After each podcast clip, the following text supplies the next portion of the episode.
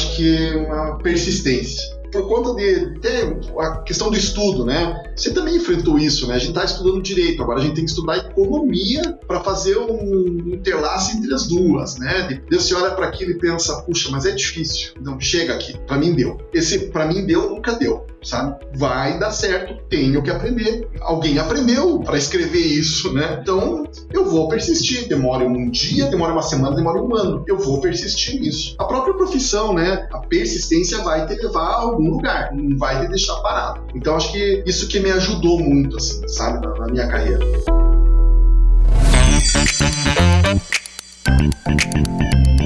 Doc Club. Os maiores nomes e os melhores temas do mundo jurídico estão aqui.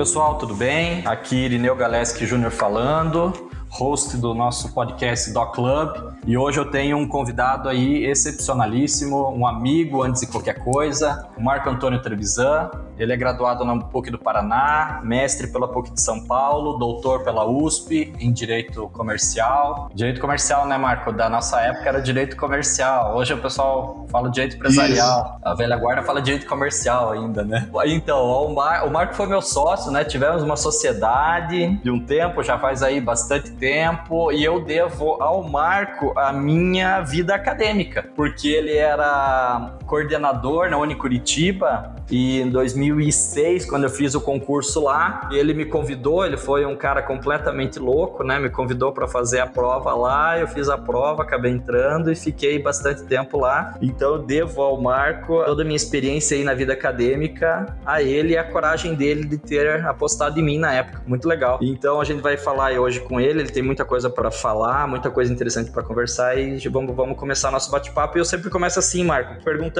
o porquê do direito. Por que, que você escolheu o direito aí para tua vida? Então, na verdade, não foi nada espontâneo, né? O voluntário. Tá naquela idade ainda de terminar cursinho pré-vestibular, né? E uma série de indecisões, o que eu faço ou não. Para você ter uma ideia, eu cheguei a pensar em engenharia de alimentos, né? Então você vê que a gente fica um pouco, um pouco perdido, né? E quem me sugeriu foi meu pai. Era um sonho do meu pai ter feito direito, infelizmente ele não pôde fazer, né?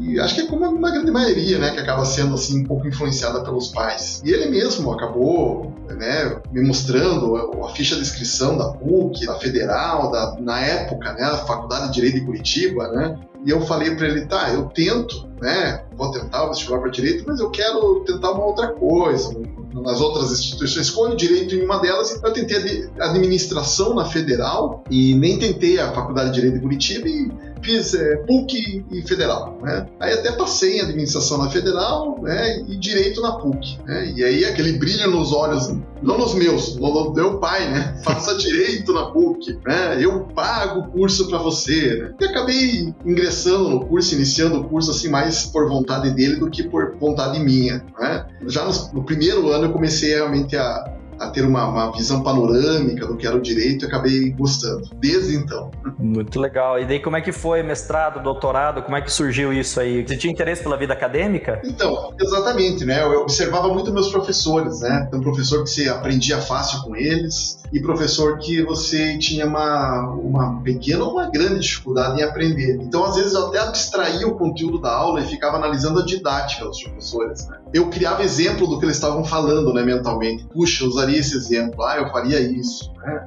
aquela hora de uma piada, que né, ficava, eu ficava examinando muito essa didática dos professores, assim, né? E aqueles que realmente tinham uma didática excelente, conteúdo, eu falava, puxa, esse, eu queria ser como ele, né? Dar essa aula com esse conteúdo, né? Eu olhava para os lados, olhava todo mundo ali, prestando atenção, perguntando, participando, falava, puxa, eu quero ser esse. E ao passo que olhava outros, falava, jamais eu seria esse, né?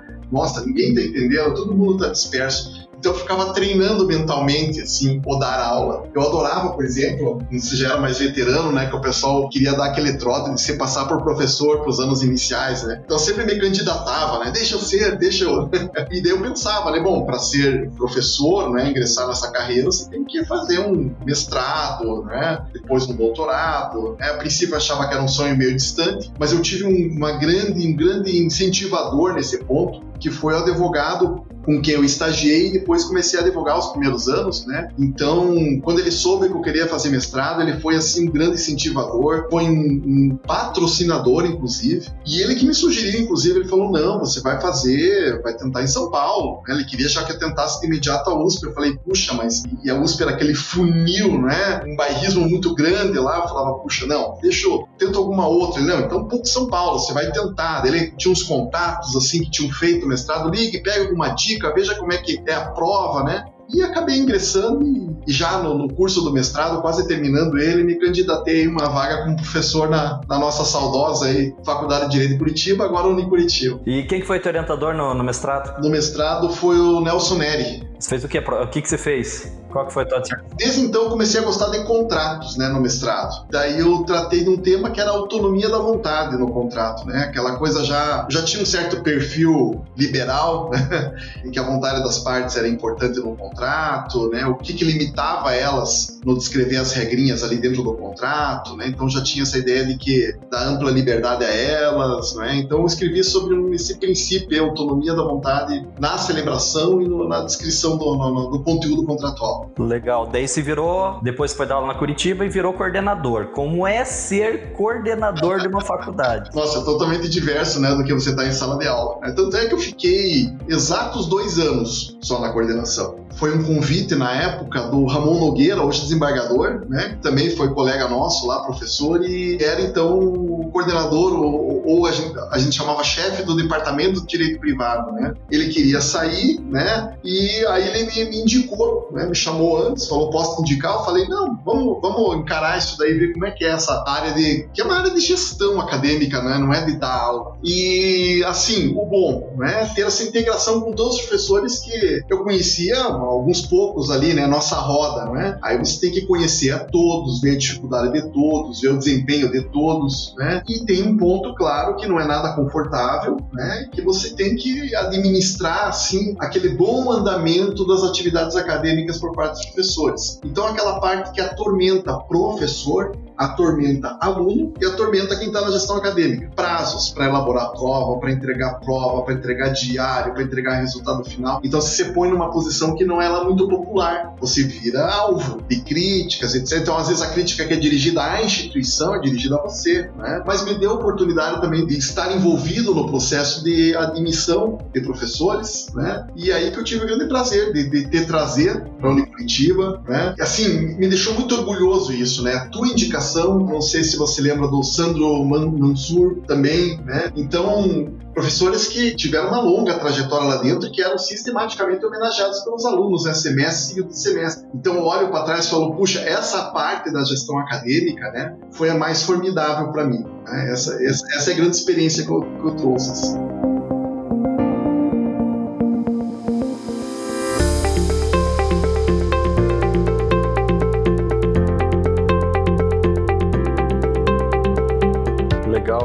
ಅಂತ legal, Marco. Daí, a gente tá, na verdade, tá até desenvolvendo uma linha aqui cronológica da tua carreira, né? Uhum. Porque depois disso veio o doutorado. E aí, como é que, como é, que é um doutorado na USP? É, não, não, é fácil. Você passou por lá também, né? Você sabe que eu não estava envolvido nessa comunidade jurídica da USP, dos grandes escritórios que passam por lá, né? Alunos e professores, né? Eu não fazia parte dessa turma, né? Pensei, como, como que eu me passo a conhecer lá dentro? Eu vou ser um aluno ouvinte. Vou lá entrar e assistir aula, né? Claro, tem todo procedimento para ser feito isso, mas não é você tentar de início já ser aluno regular, né? E eu fiquei um ano sendo aluno ouvinte, indo assistir aula, um intruso dentro da sala, né? Você é um intruso, assiste às aulas e você se põe na, no dever de participar bastante para chamar a atenção. Procurei ir para matérias que não eram assim, aquelas matérias que tinham salas repletas de aluno, com os professores estrelas, né? então que eram matérias que todo mundo desviava porque achava um pouco mais complexas. Eu tive que aprender aquilo, né? Para chamar a atenção do professor, né? E daí acabei desenvolvendo assim uma certa proximidade com o professor das duas disciplinas que eu fiz, né? Ele deu disciplinas seguidas, né?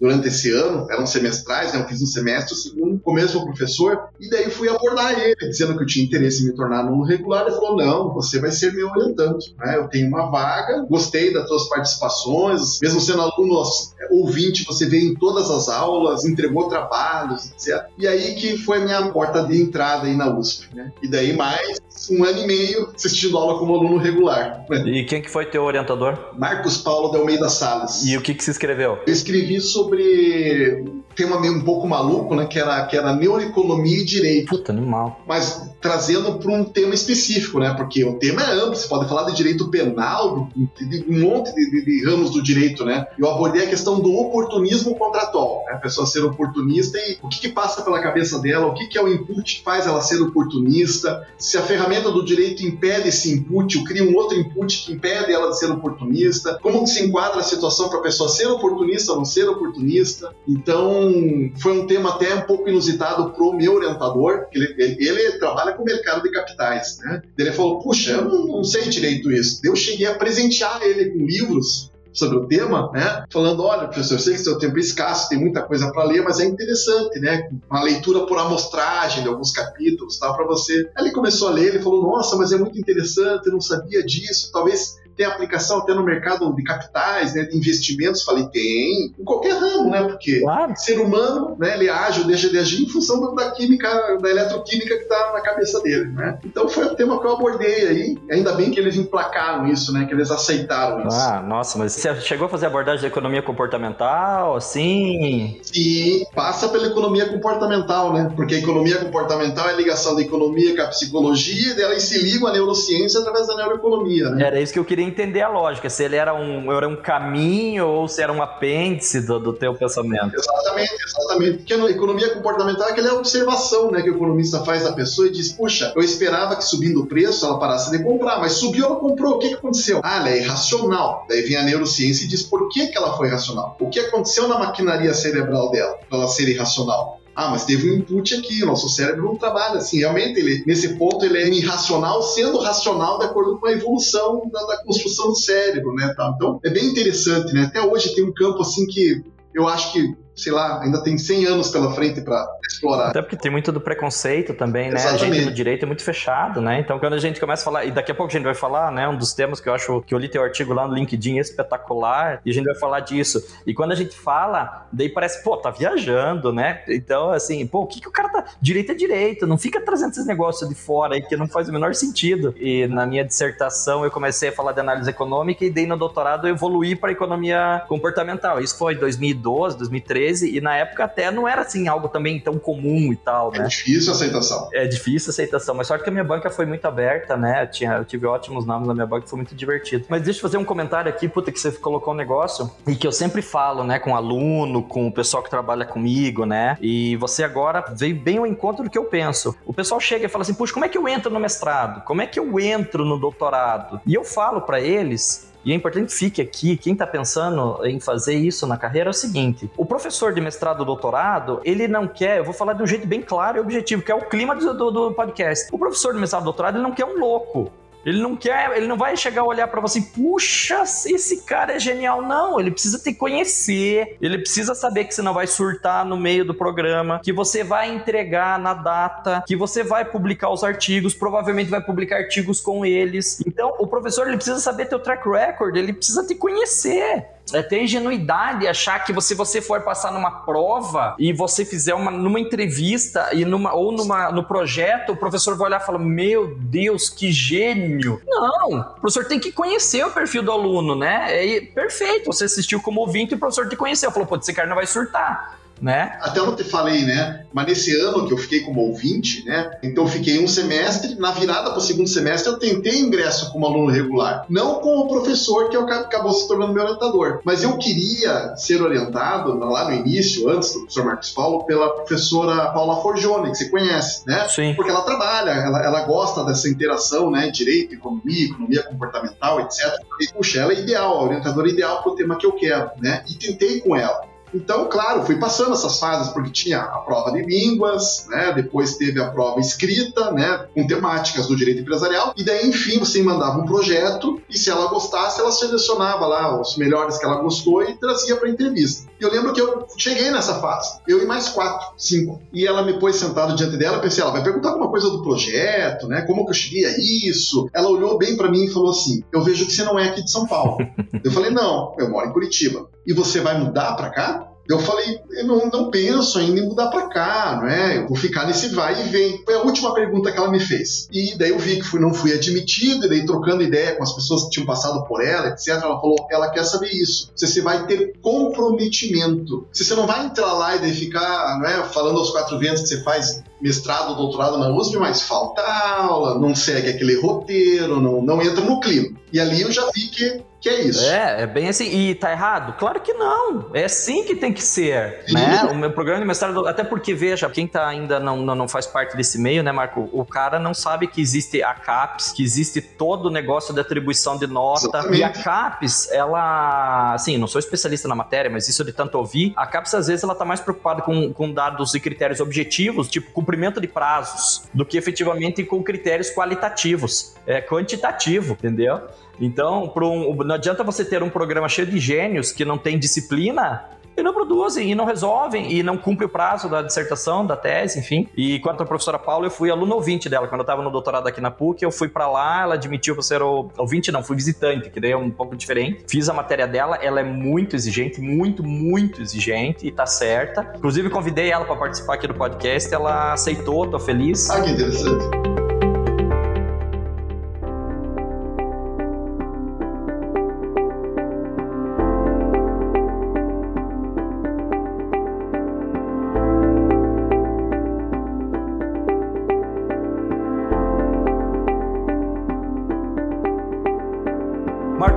Prosseguindo, e advocacia? Como é que foi a tua experiência? O que, que você pensa da advocacia? E é isso que você faz hoje, né? Exatamente. É, quando, quando você está nos primeiros anos iniciais do curso, né, tem sempre aqueles professores que fazem aquela pergunta habitual, né? Quem quer ser advogado? Quem quer ser juiz? Quem quer ser promotor, né? E essa coisa de ser juiz, 90% da sala ergue, ergue o braço, né? Eu, sinceramente, não sabia. Acho que eu ergui para os três, né? Quem quer ser promotor? Eu. Quem quer ser juiz? Eu. Quem quer ser advogado? Eu, né? Quem quer limpar o Tribunal de Justiça? Eu, né? Então, você não sabe o que você quer né? Onde que o curso vai te levar. Mas eu lembro de um professor na graduação que eu tive, e ele brincava assim, ele falava disso, né? Todo mundo levanta o braço para ser juiz, etc. Pense, é uma, é uma, é uma profissão nobre, não é? é interessante, né? Mas eu, particularmente, ser professor era advogado, né? Eu, quando estava nos bancos acadêmicos, eu pensava assim: você quer jogar bola ou você quer pitar? Então eu quero estar no jogo, eu quero ter aquela emoção de ganhar ou perder. E eu não quero ser o juiz que vai apitar. Tem gente que gosta e tem juiz para apitar, e muitos que querem. Então ali eu fiquei pensando realmente, né? Aquela coisa assim que se assiste muito filmes, né? De, do advogado ser combativo, de ganhar causa, de investigar. Então ali eu pensei, não, eu quero ser advogado. Né? Tanto é que nunca tentei nenhum concurso, concurso público em geral, né? nunca tentei, sempre fiquei na advocacia. Só que a, advocacia foi crescendo até eu iniciar o mundo acadêmico, né? me tornar professor. Aí comecei a me fascinar muito por aquilo, aquilo começou a me tomar muito tempo. E você sabe bem, né? A instituição de ensino olha você, vê que você está gostando, fala: quer mais uma turma? Quer mais uma? Tem mais essa? E você, ok, ok, ok. Quando viu, tinha um. Eu ficava a manhã inteira e noite inteira dentro da, da, instituição de ensino, né? E daí surge ali um curso ou outro de pós-graduação, ainda tem sábado, e daí a advocacia começa a tornar uma atividade um pouco secundária, né? E daí uma hora você tem que dizer, não, eu vou ficar definitivamente na academia ou vou ficar definitivamente na advocacia e tentar fazer com que a instituição se contente com poucas aulas minhas. Mas não é bem assim que a coisa funciona, né, hoje em dia. Né? E acabei deixando a advocacia um pouco de lado, fazendo atuações bem pontuais e pensando, não, eu vou abraçar mais esse mundo acadêmico. Né? Foi até, inclusive, o período em que eu iniciei o doutorado. Né? E a meta era, não, vou fazer o doutorado, vou ficar no mundo acadêmico e vou partir para ser professor de pós-graduação, de mestrado, até de doutorado, etc. E para fazer o doutorado, eu tive esse período sabático que eu saí de uma cidade, fui para outra, sem fazer nada, só para me dedicar à tese, etc. E nessa outra cidade que eu comecei a voltar bem timidamente a advogar e acabou que voltou em mim aquela emoção de, de estar no jogo de volta, né? Não só falar do jogo, o professor só fala do jogo, né? O professor é o locutor daí, né? Do jogo. nem juiz nem jogador, é locutor. Exatamente, tá atrás de uma redoma de vidro com um baita microfone narrando para as pessoas o que, que acontece no jogo, né? Eu falei, não, quero voltar a jogar, né? Tipo a, a lá Ronaldinho, né? quero voltar a jogar, né? E entrei de volta nesse jogo, né? E entrei já assim, uma vontade de, de, jogar, né? De fazer o gol, de fazer o passe. E agora eu tô no meio desse jogo, assim. Até que eu não tô me dando mal. Legal. E isso é interessante comentar, né, Marco? Porque veja, você é daqui da. Nossa, eu vou começar a usar essas expressões que eu, que eu não gosto muito, mas você é um cara da capital e tá agora no interior, né? Que, enfim. Sim, sim. É por favor, né, desconsidere toda essa, essa carga. Não, não é preconceito, é, não é. Não, mas é um hábito, né? É o hábito, né? Ainda mais aqui no Paraná. E tem muita gente que tá ouvindo aqui que ou é do interior e tá aqui em Curitiba, tá fazendo estágio aqui e tá vendo uma realidade e depois quando voltar para casa vai ver outra, ou tem muita gente que é daqui de Curitiba e tá pensando em pivotar a carreira, ó, não tá rolando aqui, acho que eu vou tentar no interior. Isso. E você, é, acho que é o cara mais indicado para falar sobre isso. Tem choque ou não tem choque? Tem um pouquinho. Tem, assim, a, a, depender da cidade em que você vai, né? Você chega como alguém, né? então vai lá, né? Que, que é uma mentalidade coletiva, né? Chegou o cara da capital, né? o que ele quer aqui, né? Eu vim para Guarapuava, né? E eu procurei saber, porque eu notei que tem um certo, vai lá, um certo bairrismo, né, assim, uma certa resistência, assim, das pessoas em, mas quem é esse, né? Será que ele veio e já vai embora, né? Até procurei saber do pessoal da Iguarapuava aqui, né? Por que, que eu sinto um certo afastamento, assim, desconfiança, né, de quem vem de fora? Isso tem uma certa raiz histórica, né? Porque por aqui passaram os tropeiros, né? E né, saqueavam, né? Tocavam horror e iam embora. E todo mundo, meu Deus, quando vier um forasteiro aqui, a gente tem que ter o pé atrás. Acho que toda, todo interior, quando recebe alguém de um grande centro urbano, um centro urbano qualquer, já fica assim: quem é esse? Não confia já de cara plenamente. E você teve que ir construindo essa relação de confiança, se é uma pessoa confiável, que pretende ficar aqui, que não, não tá aqui só para saquear e ir embora, né? Uhum. Então, teve esse período de adaptação, assim, né? E hoje eu já tô mais integrado, assim, né? Bem mais integrado. Nossa, legal. Marco, seguinte, me diz uma coisa, eu sempre faço essa pergunta, é uma pergunta difícil,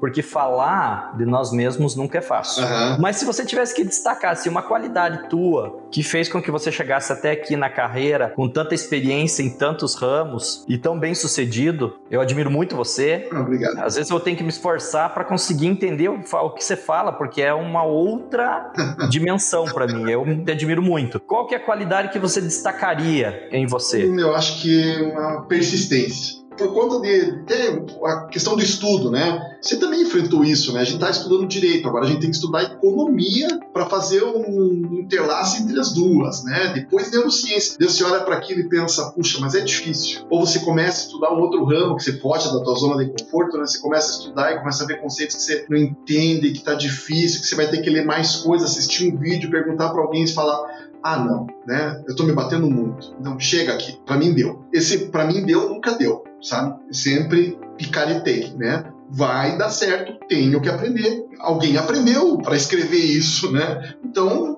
eu vou persistir. Demore um dia, demore uma semana, demore um ano. Eu vou persistir nisso. Tá? Então, dentro daquele tempo que a gente tem disponibilidade para se dedicar a uma atividade, para estudar alguma coisa, não vou pegar aquilo lá de novo, vou ler, vou bater, vou bater, vou bater até eu entender. Então, a própria profissão, né? Hoje a advocacia, né? Não, tá fácil para quem inicia, nada fácil. Tá ficando cada vez mais difícil. Mercado de trabalho bem inchado, né? Etc.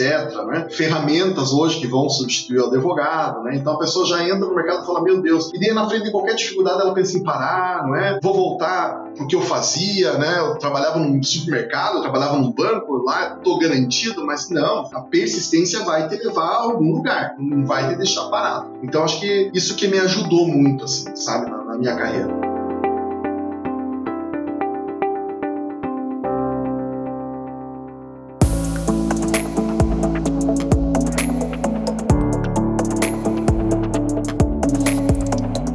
Se a gente tivesse combinado, não tinha dado tão certo, porque o que você respondeu agora já encaixa perfeitamente outra pergunta que eu ia te fazer, que é justamente esse que eu falei na apresentação, esse artigo que se escreveu agora no LinkedIn, mas eu sei que você já está estudando isso há um tempo. Fale para nós sobre essa, entre aspas, loucura que é ciência dos dados, programação em Python e como é que a gente aplica isso no direito. Dá uma aula para nós aí.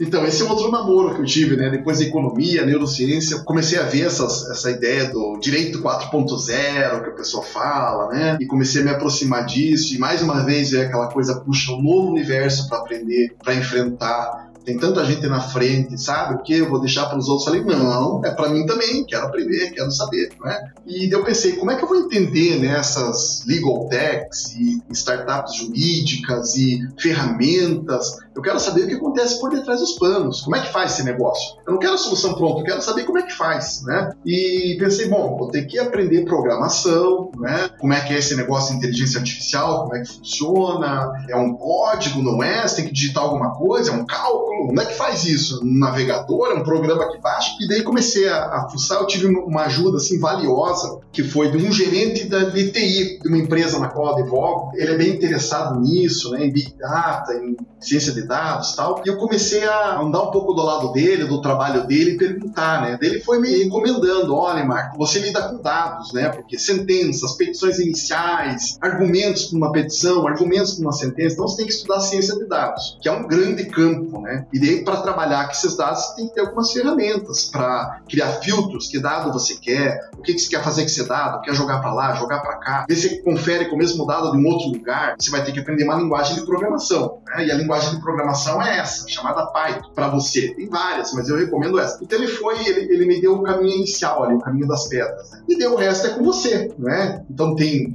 sei lá, centenas de cursos para você fazer de Python online, ou presencial. E de Python você tem derivações né, de sublinguagens, vamos dizer assim. Aí você começa a brincar, a testar, faz programinhas simples. É, todo programador ele começa com um programa que te dá um retorno dizendo hello world, né?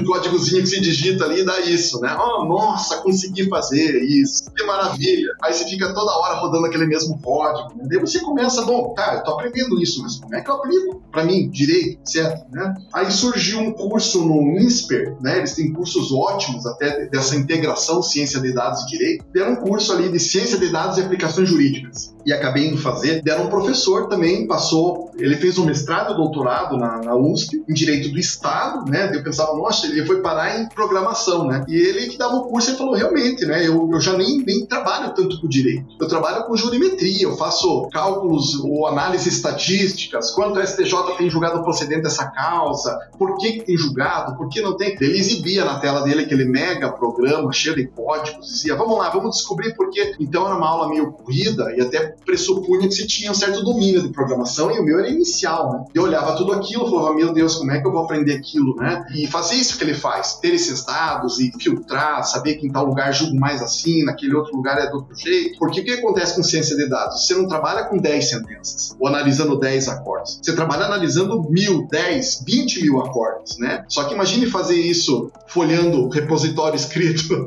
de jurisprudência, né? E fazendo marcações a lápis do lado, né? Você vai demorar uma eternidade, né? Coisa que aprendendo programação e aprendendo a compilar esses dados ou baixar todos esses dados de uma vez só e aplicar aquele programa em todos esses dados de uma vez só, você faz em minutos e dá um resultado ali, uma síntese de tudo. Falei, é isso que eu quero. Então tô nesse caminho, sabe? Tô achando bem interessante e é extremamente útil. Me dá algumas dimensões temporais aí. Quanto tempo que você estudou o Python antes de ir pro curso? Quanto tempo durou o curso? Para quem tá ouvindo a gente já ter uma ideia de quanto tempo vai ter que se dedicar. O Python, assim, eu vinha estudando ele já há um ano quando eu fui fazer o curso. Todo santo dia. Uma horinha, meia hora, às vezes quatro horas, inclusive sábado e domingo. Então tinha aquela horáriozinha de eu vou ficar em casa, me recostava no, na cabeceira da cama, puxava o notebook, punha o fone e ficava ali, né? Então aqueles horáriozinhos que você tem e aproveitava todos eles para isso. E o Python ele te exige aprender outros subprogramas, né, que se aplicam dentro dele. Imagine que o Python seja um Windows, você sabe trabalhar no Windows, abrir janela, fechar janela, etc. Mas tá, agora você quer ter um editor de texto dentro do Windows, então você baixou lá o Microsoft Office, tá? Agora você quer ter um, nós advogados, um sistema que controle fluxo de processo, coisa parecida parecido. Então, o, Python é esse ambiente, né? Ele exige que você tenha, aprenda outros programinhas ali dentro, né? Pandas, que lida muito com dados, né?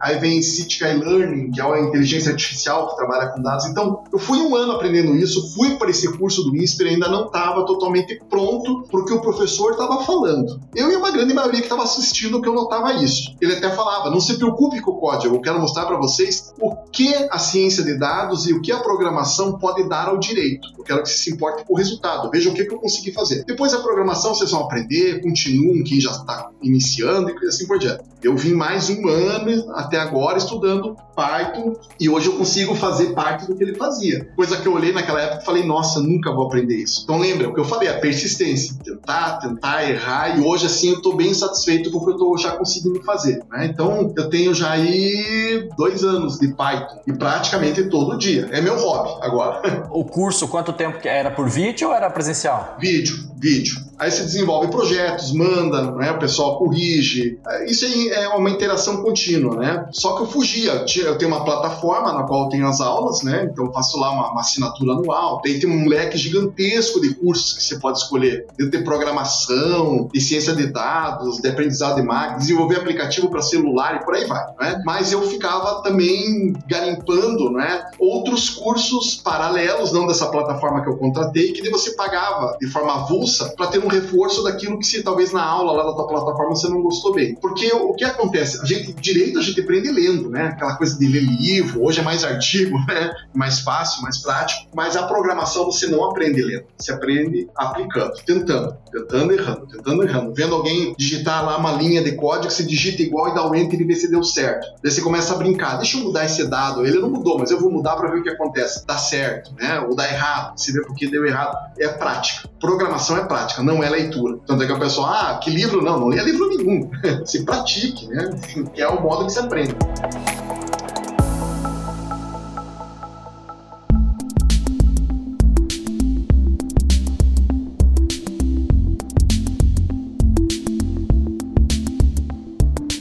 E esse artigo que se escreveu, vou até colocar o link na descrição desse episódio. Quanto tempo você levou para fazer aquele apanhado ali, para chegar às conclusões? Ó, para fazer o, todo o programa que rodou aquilo, ali foi uns oito meses o programa. Aprender, testar, volta, não é? Criar todas as linhas de código, porque é como se fosse ali uns três programinhas separados, né? Daria para juntar tudo num, mas você tem que roda um módulo, deu certo, deu. Agora eu pego o resultado desse módulo e jogo lá no início do, do segundo. Roda, deu certo. Porque daí se dá errado, você vai pensar onde que deu errado, no segundo, no terceiro, no meio do segundo. Então eu separei módulos e para fazer tudo isso foi um tempo de testar, etc. E depois é, os dados, né? Como é que eu vou puxar os dados? Então eu queria dia decisões aqui de onde estou, Guarapuava, sentenças judiciais. Infelizmente, o judiciário, assim, a, a, grande maioria dos sites e tribunais, eles não dão esse, por exemplo, um linkzinho lá dito assim, todas as sentenças de posse proferidas no estado do Paraná, entre tal, tal. Não dá isso. Ainda não. Eu acho que não demora muito para começar a disponibilizar, porque os tribunais estão entrando também nesse mundo de ciência de dados. Então você tem que pegar e,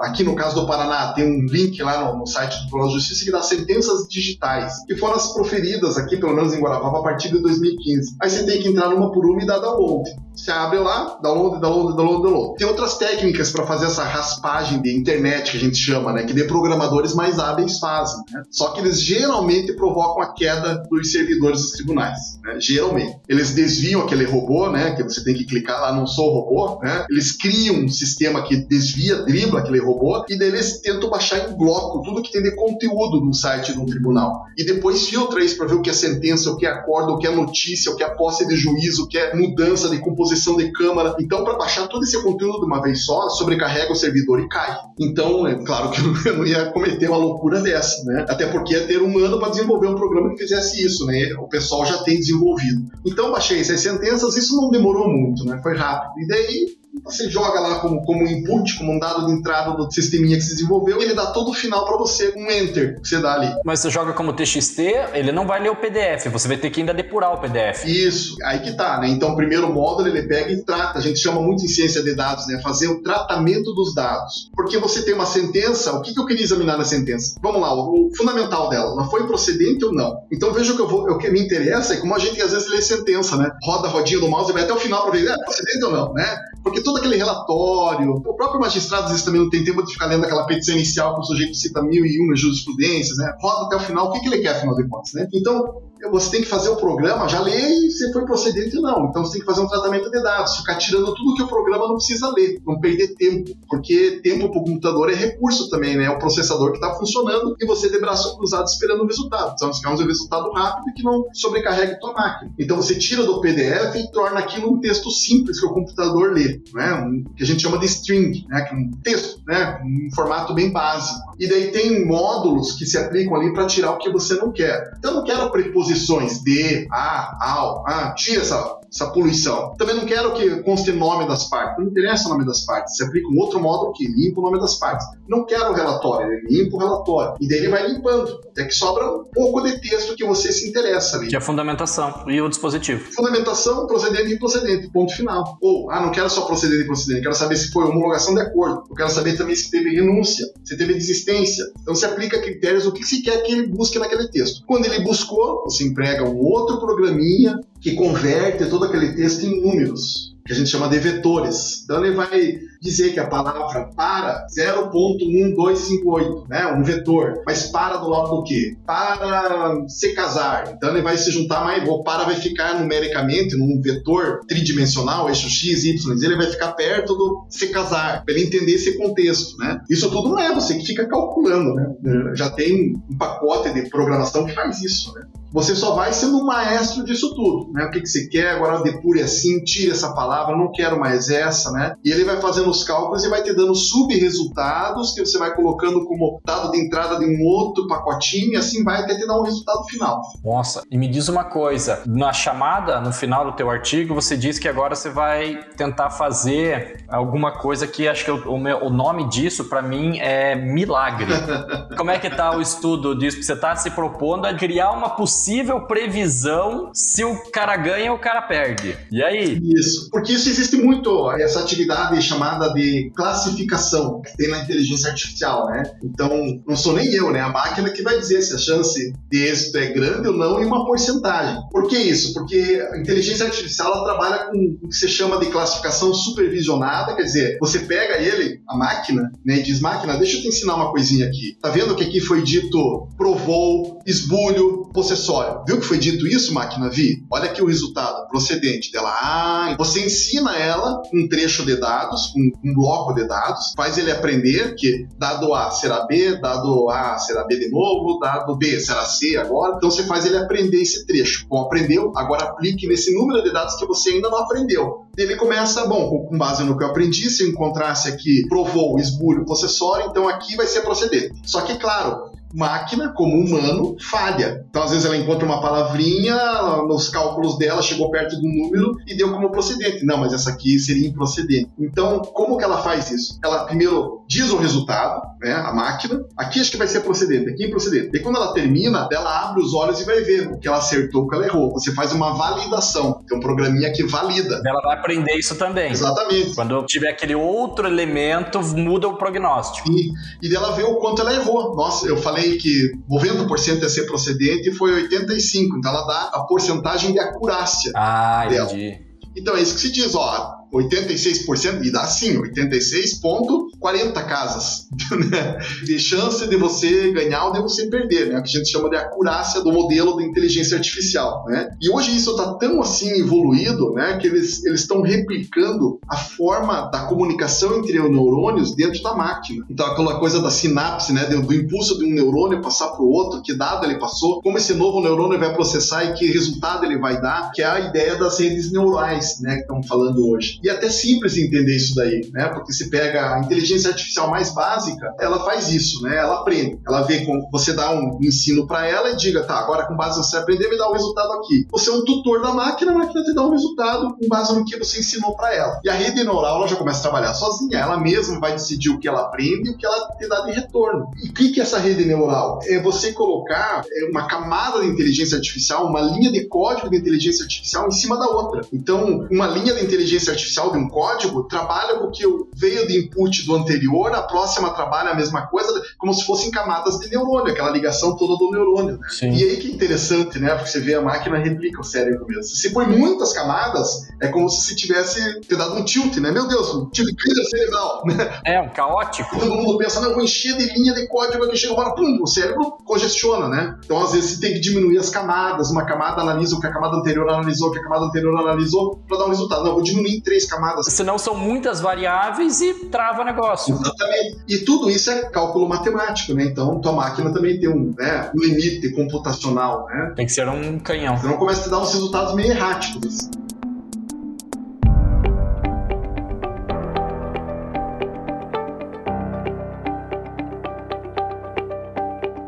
Marco, vamos voltar aqui para a realidade de quem está nos ouvindo. Isso é um mercado de trabalho? É. Talvez não ainda, não amadureceu, né? Mas será definitivamente. Inclusive eu notei que quando eu fiz esse curso aí de ciência de dados e aplicações jurídicas, claro, era dirigido para o público jurídico, nós éramos em 20 alunos, dos quais seis eram juízes. Eu falei, por que isso, né? Daí eles me falaram, eles falaram, olha, a gente tem um tempo escasso, entra muita demanda para julgar, e a gente às vezes tem que ter três, quatro servidores para ficar fazendo uma análise do que já é decisão, o que, que posso dar liminar, para analisar e já entregar um pouco mastigado para nós. Então eu quero que a máquina faça isso para mim. Eu saí no mercado procurar isso e não achei. Então eu tô tendo que aprender. E mais, eles falaram assim: o próximo curso que tiver nesse sentido, o meu servidor vai fazer, né? O meu funcionário vai fazer para ele entender. Então para o juiz ele sente essa carência, né? Disso que facilita e para o advogado também, né? Claro, tem temas que são tão assim é, prosaicos que a gente não tem que fazer lá uma grande pesquisa ou análise, etc. Mas mesmo para prosaico, você quer saber numa cidade como é que estão julgando, o que, que acontece nessa cidade, como que o juiz vê a tua causa. Tudo bem que no centro urbano é diferente, mas de repente no interior tem um outro tipo de demanda. Como é que é isso? Como é que eu me preparo para escrever aqui uma petição inicial? Então esse tipo de ferramenta já pode te dar o caminho das pedras ali, o início, né? Aborde mais esse tema, aborde mais aquele. Não invoque isso daí que você vai perder, você está perdendo o teu tempo, assim por diante, né? Porque dentro desse mundo Python de inteligência artificial, você pode ter retorno de dados, como foi o que eu fiz, né?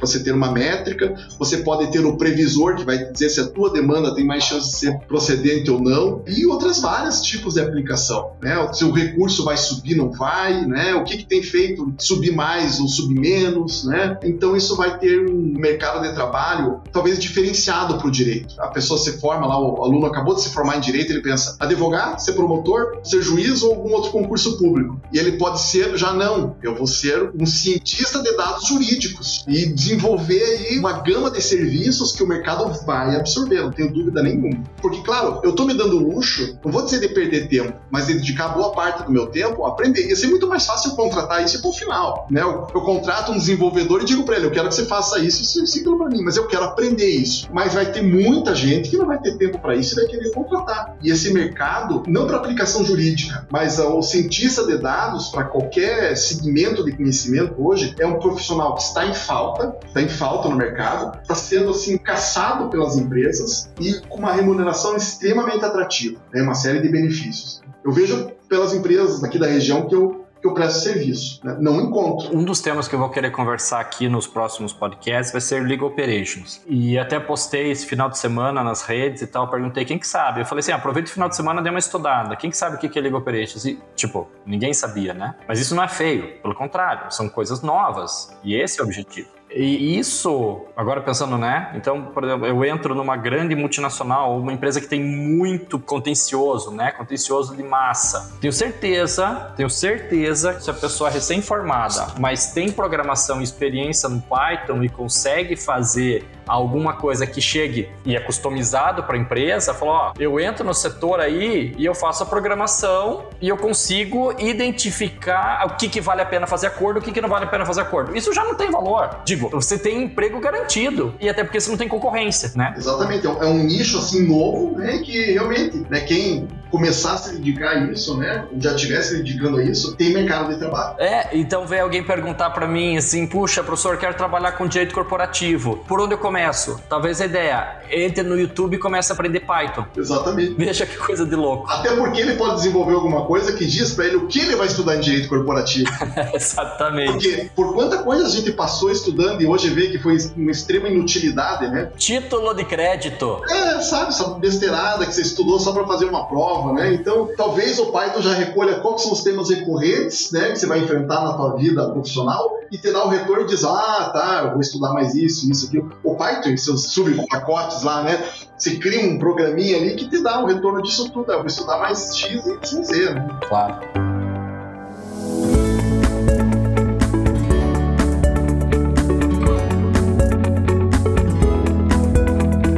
Marco, vamos lá. O tempo já tá longo, a conversa tá muito legal. Acho que a gente vai ter que fazer uma sessão de episódios, hein? Vai ter que fazer várias outros, vários outros episódios, porque é muito legal o assunto. Mas deixa eu te perguntar. Então, próxima pergunta que eu ia te fazer é se você, o pedido que eu ia fazer é se você poderia dar dois conselhos para quem tá começando. Nada mais contextualizar o que a gente tá falando, né? Tá. O primeiro realmente é essa a persistência, né? Não sucumbir diante da, da, da ah, não, não é para mim, né? Não, não vou aprender. Puxa, tá difícil, eu vou parar eu acho bem interessante uma. Atribuem ao Winston Churchill, não sei se é ele, mas assim, é uma frase que diz assim: você nunca chegará ao teu destino se você parar para tirar uma pedra em cada cachorro que late. Então, bola para frente, vai errar, mas a persistência. O primeiro conselho, assim. Sobretudo para quem começa a advogar, né? Ah, não tenho cliente. Ah, já vou parar, vou voltar para o meu antigo emprego, né? Vou vender alguma coisa. Não, não. Persistência, né? Você estudou para isso, dedicou cinco anos da tua vida ou mais para isso, né? Persistência. E a segunda, assim, é, é curiosidade. Você falou ali né, na Legal Operations, o né? que, que é isso, né?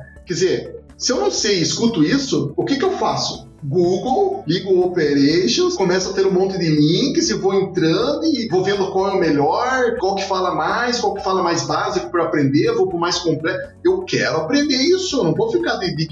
Então, essa curiosidade, né, de ir atrás de coisa que você não conhece, que você ouviu falar, que está dentro do, do, teu campo também, né, mas essa busca por conhecimento, que é uma curiosidade, né, a curiosidade, ser curioso. Perfeito. E para a gente caminhar então para o fim, eu faço sempre no final as perguntas pitorescas tá. a respeito da sua intimidade aí. Uhum. Então vou fazer um ping-pong com você sobre alguns temas. Primeiro, um estilo musical, ou um artista, uma banda, uma música. O que, que você acha? Eu gosto do Rammstein. Sim. Uma banda de industrial metal alemã, assim. Acho interessante. Olha, vou te dizer que não me surpreende. É, ó, esse daí, pessoal que não conhece, sugiro que dê um Google. O difícil é escrever isso no Google. Mas tem fonético, então não tem problema. Isso. Pode escrever que o Google vai identificar na fonético. Um livro, mas não que seja do direito. Não, mas até não é propriamente de direito, né? É um livro que se chama The Legal Imagination, a imaginação legal. Ele é de 73, do James White. Ele é um início, uma semente, digamos assim, do que hoje se conhece por direito e literatura. E também, né, veja, a minha curiosidade, né? Direito e literatura, o que estuda isso? Google e comecei a ver referências e livros, etc. E todos remetiam a ele, a ele, a ele. O que será que tem nele? Né? Eu comprei Amazon.com, vi o livro, comprei, veio a mim e comecei a ler e achei extraordinário o livro. Assim. Ele nem se propõe a escrever sobre direito e literatura. Ele fala o que a linguagem do direito, o que, que a gente aprender direito com essa linguagem que ele tem, faz conosco. Né? Muda um pouco a gente muda a nossa cabeça. Você vê, por exemplo, né, ele não dá esse exemplo, ele dá um outro, mas eu comecei a adaptar. Você vê um acidente de trânsito. Quando você não estuda direito, você pensa assim: será que alguém se machucou? Será que tem gente dentro do carro? Será que a ambulância já veio? Daí você estuda, passa pelo curso de direito. Você vê um acidente de trânsito fala: de quem foi a responsabilidade? A culpa. Bateu na traseira, é o cara de trás. Exatamente. Artigo 186 do Código Civil. Pronto, você já mudou a tua visão de mundo. Então ele trata disso, como que uma profissão, o ensino do direito muda um pouco o teu jeito de ver as coisas. É, é bem interessante. Legal. E um filme? Poderoso Chefão. Puta, amo. curto muito. Mas eu curto os dois primeiros. O terceiro, para mim, é uma decepção. Fugiu um pouco, né? Tanto é que demorou muito para ser filmado, né? Então ele fugiu um pouquinho, assim, né? Mas como eu sou cinema italiano, eu vejo mais aquela, aquela relação familiar, assim, né? Que, que me chama a atenção. Assim. Muito legal. Uma comida, ou um restaurante, enfim. Eu gosto muito, sou nato aí de Curitiba, né? Eu gosto muito do, do Barolo, né? Comida italiana. Legal, bom. Muito Muito bom. Também sou fã, tô lá, frequentador assíduo. Uma meta que você atingiu, que para você assim falou, putz, consegui. Eu acho que eu falei lá para você no início que eu fui empurrado para direito porque meu pai que me influenciou e me colocou dentro da sala de aula, vamos dizer assim, né? Então a meta na minha cabeça era, bom, eu ter que gostar disso, aplicar isso, me sustentar e viver disso, né? Então hoje eu cheguei, hoje não, né? Um bom tempo eu cheguei nisso, né? E essa foi uma meta assim que me dá bastante prazer em saber que, né, que eu atingi. Legal. E um objetivo aí pro futuro que você queira atingir? Bom, eu sou pai, né? Tenho um filho pequeno de 8 anos, acho que é a, quando a gente é pai, as nossas metas passam a ser às vezes as metas do nosso filho, né? E eu sempre faço uma pergunta todo dia para ele, né? E eu pergunto se ele tá feliz. Todo santo dia eu pergunto pra ele se ele tá feliz. Então a minha meta talvez seja terminar meus dias aqui na Terra sabendo que ele, ele tá feliz, né? Com a vida, com o que quer que ele tenha se dedicado, o que quer que seja o estudo, o passatempo, os amigos, sei lá o que quer que ele faça, que ele esteja feliz, manter ele feliz. Né? Essa é a minha meta. Legal. Muito bom. Marco Antônio Trevisan, este monstro das novidades jurídicas. Muito legal falar contigo. Faz tempo que a gente não conversava. O papo fluiu aí, ó, uma hora. Fluiu muito legal. Bacana. Obrigado por você ter aceitado o convite. Estou muito feliz. Obrigado a você esse convite. Eu já escutei alguns dos episódios da professora Márcia Cara que estava estava comentando. Achei muito bacana. É muito bacana essa ideia, né? Os entrevistados, né? Muitos ali, né? São ídolos também meus, né? Então achei bem bacana essa ideia, assim, bem descontraída, bem própria para os tempos atuais, né? Bem vanguardista. É isso aí. Marcou, brigadão. Um abraço. Eu te agradeço. Um abraço. Tchau, tchau.